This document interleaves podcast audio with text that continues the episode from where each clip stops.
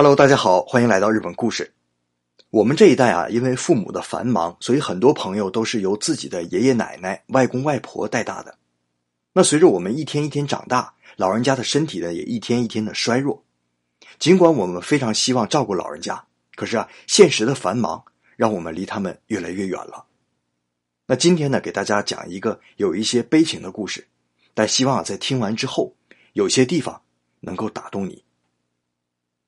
最近呢，在东京墨田区举办了一场摄影展，其中啊有一组名叫《落叶》的作品获得了几万人的好评。这组作品的摄影师名叫吉田亮人，今年三十七岁。作品展现的呢是一个八十多岁的老奶奶和二十多岁孙子的日常生活。有想看详细照片的朋友啊，可以访问我的个人微信公众号 Japan Story，在那里呢，呃，我们有这篇语音的文字版，还有照片。那希望大家访问。那第一张照片呢，是一个合成照片，左边呢是只有十岁的孙子和奶奶的合影，右边的呢是十年之后的祖孙照，孙子已经是二十多岁的成年人了。这照片当中的祖孙两个，奶奶是摄影师吉田亮人的亲奶奶，孙子呢是比吉田亮人小十岁的堂弟吉田大辉。亮人和大辉啊，出生在宫崎，是日本南边的一个小城。那由于父母比较忙啊，都是从小生活在奶奶家的，尤其是堂弟大辉，几乎是从出生就长在奶奶家里。父母呢是一家中餐馆的啊经营者，所以呢很少有机会照顾大辉。百天呐、七五三啊、入园式、入学式，陪在大辉身边的都是奶奶。那换句话说啊，让大辉感受到父爱和母爱的，不是亲生父母，而是奶奶。所以大辉一直在跟周围的人说。说我是奶奶养大的，那将来肯定是我，也必须是我给奶奶养老送终。那他是这么说的，也是按照这个想法一步一步在实践的。高中回家和自己父母生活了一段时间，那毕业之后呢，选择读一家老人看护技术专门学校，然后又搬回了奶奶家，一边学习一边照顾奶奶。亮人呢，啊，就是摄影师亮人呢，则是早早远离了家乡，考大学到了京都。后来做了小学老师，那因为酷爱摄影啊，受到同事小学老师的妻子的鼓励，辞职做了职业摄影师。在一次回乡探亲的时候啊，偶然拍下了大辉和奶奶的日常生活。那回家整理照片的时候呢，发现大辉和奶奶日常生活当中很多的闪光点，这一下就敲中了亮人内心中最柔软的一部分。于是呢，亮人每半年回老家一次，拍下了一组一组两个人的生活照。而因为是家里边人呢，大辉从小就把亮人当成亲哥哥一样，而奶奶呢，一直是把大辉叫 Number One，亮人叫 Number Two，啊，就是在奶奶心目当中啊，第一喜欢的是大辉，第二喜欢的就是堂兄亮人，所以啊，他们两个人，奶奶和大辉两个人在相机面前呢，丝毫没有做作。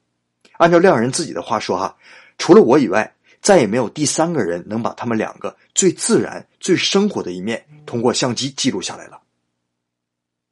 那大家可以看我的微信公众号啊，这一组一组照片呢，比如说第一张啊，奶奶洗完澡在梳头，大辉坐在身边，一只手呢支着头，另一只手帮奶奶把耳朵别在后面，这种亲昵啊，还有大辉对奶奶的依恋，都能透过照片强烈的感受到。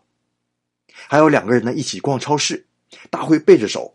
奶奶呢，一只手搭在大辉的手上，另一只手呢拄着拐杖，不像我们想象当中照顾老人呢就要搀着手、搀着扶着，生怕老年人摔倒。那大辉完全没有啊，就非常随意的和奶奶牵着手。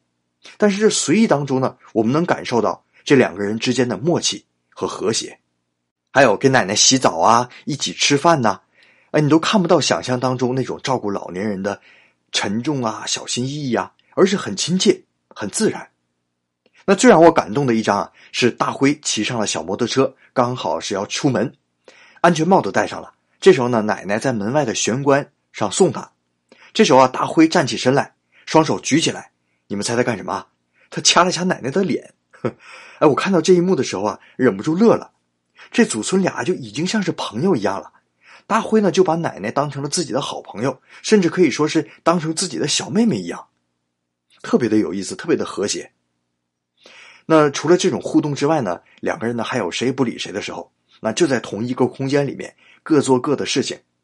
那其实啊，透过这张照片呢，我们感受到，除了大辉和奶奶，还有拍照的亮人，他们三个人呢，在这样一个呃不足四平米的这样一个狭小的空间里面，一个看手机，一个发呆，一个拍照，各做各的事情。哇，这是多么和谐、多么默契的一件事情。而这一组照片呢，从第一张开始照了六年。本来啊，亮人的打算呢，是一直照到奶奶去世。这个其实已经是谁都可以想到的未来了。但是奶奶去世之后，大辉如何应对接下来的生活，才是亮人想要拍的东西。可是，所有人都万万没有想到，先走的人是大辉。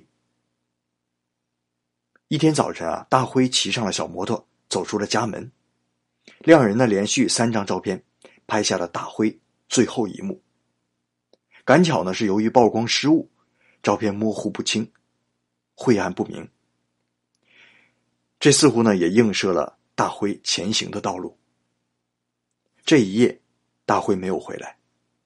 一天、两天，一个月、两个月，大辉杳无音信。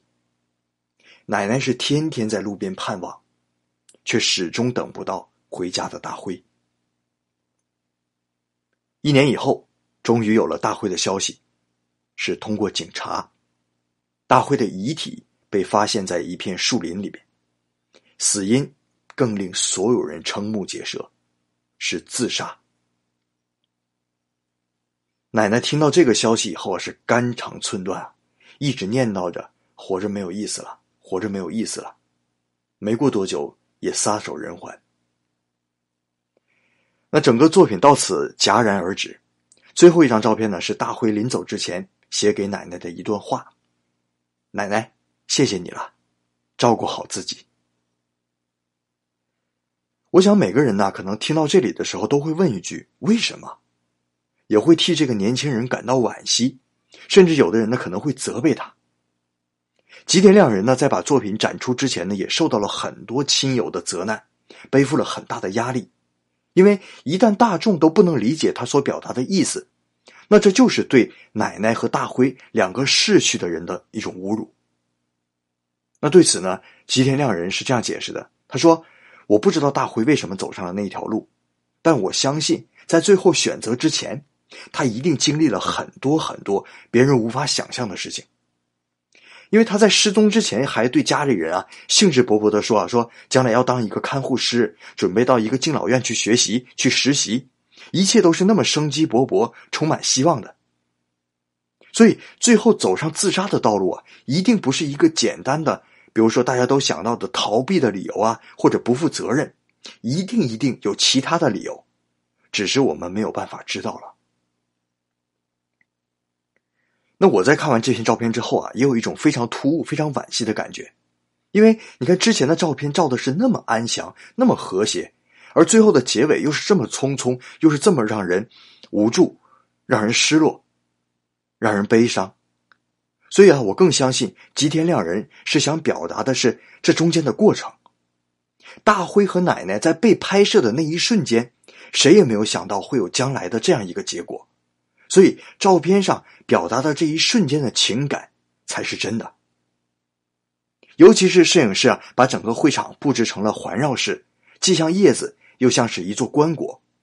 在外圈看完照片之后，走到临近入口的时候啊，有一扇小门，推门进去之后呢，里面就是照片展墙的背面。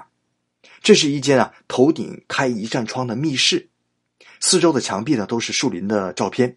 模仿的呢，就是大辉遗体被发现的那片树林，而地面呢是一层厚厚的落叶，大辉的遗体呢就是在这一层厚厚的落叶上被发现的，所以整个一个摄影展的名字呢也是以落叶命名的。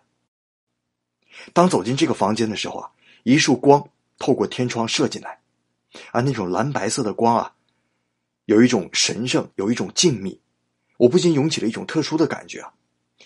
从生命的最初，到这里是生命的最终，我见证了一个年轻生命的历程。世事无常，生命是这么的脆弱。那么，我们应该怎样度过这有限的生命呢？